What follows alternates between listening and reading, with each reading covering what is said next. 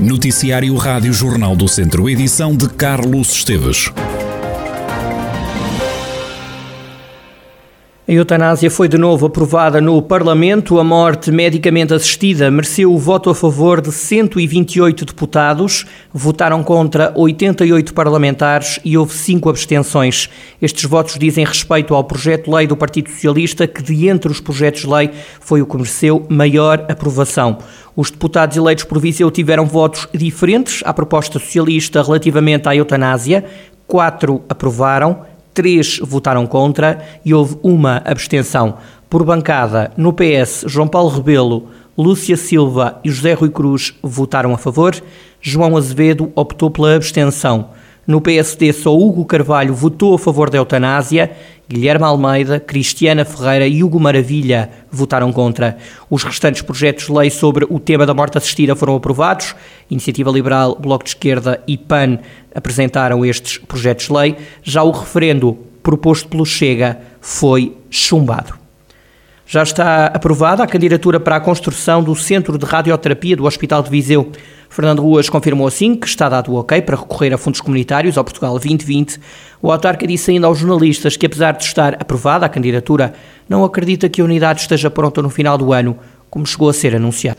Os reparos que fiz é que, de facto, ela está atrasada, está aprovada a candidatura, mas isso até começar a obra, e lembrei que o senhor Presidente do Conselho de Administração disse, e é citei-o, que a nossa estimativa isto foi dito em junho de 2021, que a estimativa que era eh, eh, que as obras começassem no primeiro trimestre de 2022.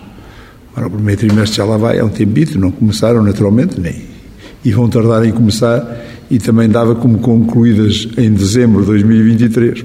Temos, digamos, dúvidas, diria quase certeza que não vai acontecer, mas esperamos é que a obra comece e esperamos que a obra comece e também dizer que até agora a única entidade que contribuiu foi a Câmara de Viseu, porque isentou as, as 90% da, da, das, das taxas, que tem um valor com algum significado e, portanto, mais ninguém até agora se atravessou em termos financeiros. Fernando Ruas disse ainda que sem esta candidatura não haveria financiamento e que até agora apenas a Câmara se chegou à frente.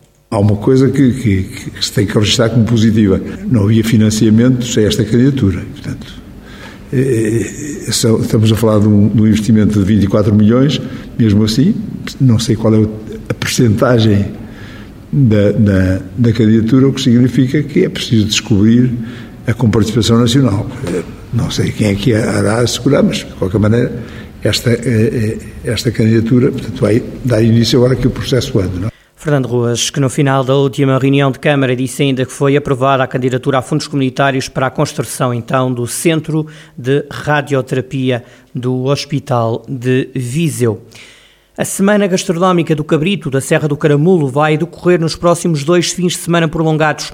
Haverá 16 restaurantes de portas abertas, como explica António Dias, vice-presidente da Confraria Gastronómica do Cabrito da Serra do Caramulo. Vamos fazer, à semelhança do ano anterior, mais uma edição. Esta é a 16 Contemos com uh, eh, 16 restaurantes aderentes portanto, e o, o evento vai se estender a dois fins de semana que têm uma, um maior uh, dias para as pessoas usufruírem, implica ali dois feriados, uh, o 10 de junho e o dia Corpo de Deus, portanto são dois fins de semana mais, mais longos. Os, os restaurantes estão espalhados por diversos pontos do nosso Conselho e da Serra do Caramulo, como disse, são 16. Temos restaurantes na Serra e temos restaurantes no Val, primeiramente na cidade de Tondela e na Serra, portanto, vários pontos. As pessoas podem procurar o melhor que acharem, o restaurante que mais lhe, que mais lhe tiver a intenção de, de, se for cliente, se não for cliente, venha experienciar novas, novas experiências gustativas, no sentido de procurar outras alternativas, se já for cliente habitual desta, deste evento. O segredo é cumprir a tradição prato cabrito principal, a referência de, deste evento, desde a sua gênese, é mantermos um prato tradicional, o prato tradicional, que é o cabrito assado em forno, em forno lenha, portanto, acompanhado com as uh, batatinha assada, arroz miúdos, e é isso que nós tentamos que seja uh, a fiel produção em todos os restaurantes. Portanto, uh, obviamente depois haverá outro, alguma alternativa, mas o, o, o prato principal, o prato rei de todos os restaurantes será este. Continuam a haver muitos criadores de cabrito aí. Felizmente sim, felizmente sim. Embora uh, a maioria deles, portanto, os criadores, portanto, é, uma, é algo que não é só no, no algo que preocupa o nosso território, acho que é um que preocupa todos os territórios. Realmente certas atividades, nomeadamente esta pastorícia, está um pouco nas mãos de, de, de, das pessoas já mais idosas, depois não há passagem do testemunho para os mais novos e isso preocupa-nos um pouco. António Dias, vice-presidente da Confraria Gastronómica do Cabrito da Serra do Caramulo, onde decorre então até domingo, dia 12 e depois de 16 até 19 de junho, a 16 Semana Gastronómica do Cabrito da Serra do Caramulo. Até o momento aderiram 16 restaurantes do Alto da Serra até ao Val da Montanha, incluindo alguns espaços gastronómicos na cidade de Tondela. Há um jovem natural de Moimenta da Beira nos sete finalistas do programa Ídolos. A Rádio Jornal do Centro, Fábio Augusto, recorda o dia em que passou a fase das audições. O concorrente assegura que os adversários, os concorrentes do programa, têm muita qualidade. E este ano com os ídolos tá, chegou a, até onde cheguei agora e espero continuar, claro. Os outros concorrentes são todos muito, muito, muito bons. Foi uma sensação fantástica ter, ter principalmente o feedback por parte daqueles, daqueles quatro monstros da, um deles da, dois deles, aliás, três deles da música e a Joana da comunicação por parte da, da rádio, não é? O Martim Sousa Tavares seu comentários muito bons sobre mim, eu fiquei muito orgulhoso e muito contente. Uh, a Ana Bacalhau também, a Joana também, uh, mas pronto, fiquei principalmente exacerbado pela atitude do Tatanka que uh, viu ali uma oportunidade de criar um momento comigo que eu vou sempre levar no coração, que foi pronto, começar a, a tocarmos a Leila juntos e depois nem houve discussão, levei logo o bilhete dourado e fiquei muito contente. Fábio Augusto é optometrista e confessa que tem sido difícil conciliar a participação nos ídolos com o trabalho essa ficha ainda não me caiu, ainda não caiu na, na totalidade, porque como eu tenho usadas, eu uso as folgas do trabalho, eu ainda, eu continuei a trabalhar enquanto estive no programa, então eu uso, eu, eu folgo, de, as folgas que eu uso são para o programa e depois quando saio do programa venho logo trabalhar a seguir. então eu, tem sido, tem sido uma, uma altura da minha vida bastante caótica, que anda, anda a fazer tudo, de tudo um pouco. Trabalho, canto. O jovem natural de Moimenta da Beira diz-se fã das músicas dos anos 80 e recorda que lida com a música desde a infância. A minha grande paixão desde, desde criança foi a música.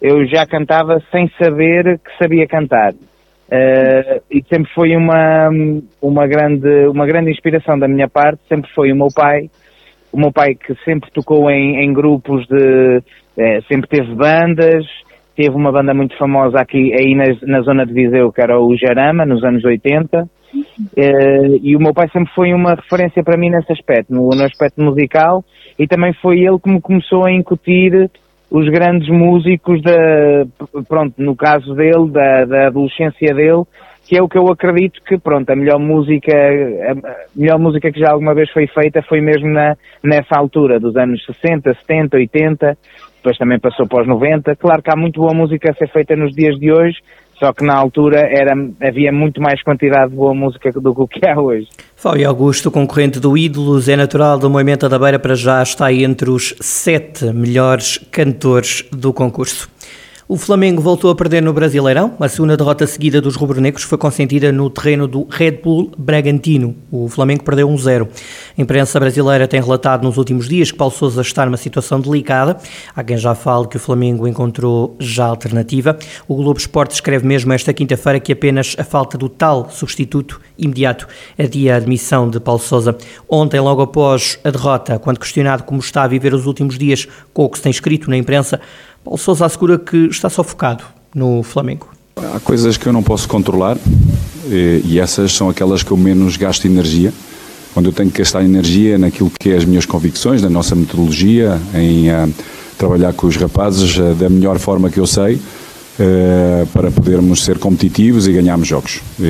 por isso, tudo aquilo que se comenta ou tudo aquilo que se escreve, com todo o respeito, é algo que eu não posso controlar. Uh, daí o meu foco exclusivamente é analisar os, eh, os, nossos rivais, passar com clareza as ideias, os comportamentos dos nossos rivais para a nossa equipa, recuperar jogadores, tomar decisões eh, para o jogo, de forma a, a podermos eh, eh, ganhar jogos. Paulo Sousa diz que tem faltado rapidez e intensidade ao Flamengo na hora de rematar a baliza e de marcar. Sobretudo o que tem faltado um pouco mais é, tem a ver com o último terço, ofensivo sobretudo. É, penso que houve um equilíbrio muito grande até, ao, até ao golo, e a partir daí a nossa equipa, ou seja, o jogo em si começa a ter uma tendência de Flamengo, com maior domínio, com, com, a, com transições bem rápidas e nós fomos eh, criando eh, fomos chegando, tivemos esse mesmo domínio, tivemos sobretudo uma boa possibilidade de fazer gol com o Vitinho. Penso que nos, é algo que temos que, vindo a, temos que melhorar, ou seja, no último terço sermos mais rápidos, sermos mais potentes. Paulo Sousa, treinador viziense que não vive dias fáceis no Flamengo, os rubro-negros estão a seis pontos do líder e somaram a segunda derrota seguida no Brasileirão. Vozela vai receber a chegada da primeira etapa do Grande Prémio Abimota. Esta é a segunda prova mais antiga do calendário do ciclismo português. O vice-presidente da Câmara de Vozela, Carlos Oliveira, destaca a importância do ciclismo no Conselho.